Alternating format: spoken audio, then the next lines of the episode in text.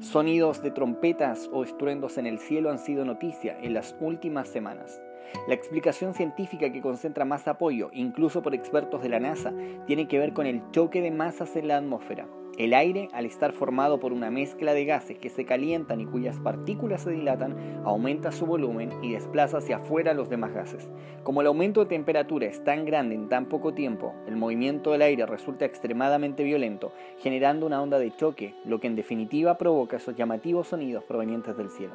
Los cielomotos, que es como se les llama, se pueden formar en cualquier parte del mundo, pero América del Sur, Australia y Estados Unidos han sido los últimos en poder vivirlos.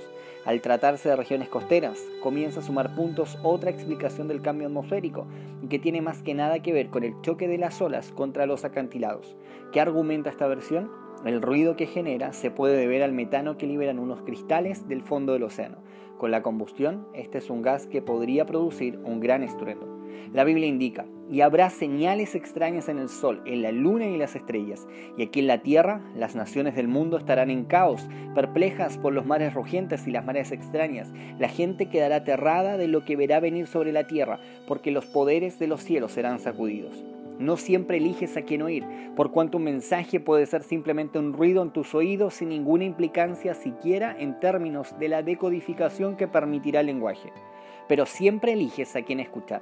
Y en el escuchar comprometes conexiones neuronales, las que ayudadas por el lenguaje te permiten comprender el mensaje, el cual, una vez escuchado, te llevará a la decisión de atenderlo, evaluarlo y ponerlo en práctica, o simplemente descartarlo. Jesús dijo que seguir sus enseñanzas es ser sabio y lo comparó justamente como alguien que construye su casa sobre roca sólida. Aunque llueva, aunque se desborden ríos o las marejadas generen inundaciones o tsunamis, aunque exista el peor de los tornados en tu vida, Jesús dijo que si construías sobre él la casa, vale decir tu vida, no se vendrá abajo. ¿Será que los que creemos en Jesús no tenemos problemas? La respuesta es un rotundo no. ¿Será que los que creemos en Jesús vivimos saltando de nube en nube sin ninguna clase de dificultad o preocupación? Nuevamente la respuesta es no. La gran diferencia no está en que a algunos les ocurren todas las desgracias y a otros pareciera ser que una madrina vive con ellos. Esto no es cuestión de suerte. Todo se trata del material sobre el cual has decidido construir. La palabra de Dios declara, por lo tanto, esto dice el Señor soberano. Miren, pongo una piedra de cimiento, una piedra sólida y probada. Es una preciosa piedra principal sobre la cual se puede construir con seguridad. El que crea jamás será sacudido. Sin lugar a dudas, esa piedra es Jesucristo. Y aún es posible, aún tenemos tiempo para que puedas construir sobre él. Pero tú y yo sabemos que el tiempo se acaba, que nuestra vida, más lejos o más cerca, también terminará. Y es ahora cuando debemos una decisión.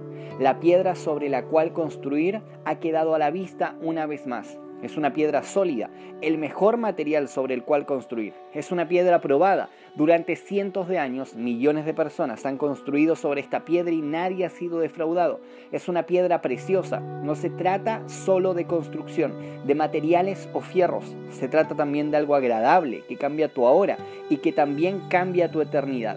La Biblia asegura, los cielos cuentan la gloria de Dios y el firmamento anuncia la obra de sus manos.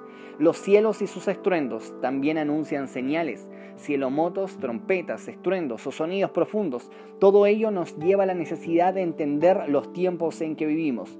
Decide construir tu vida sobre aquel que no se derrumba. Decide construir tu vida sobre aquel que venció a la muerte y hoy está vivo. Decide construir bien, porque aún es posible. El que en Jesús crea jamás será sacudido.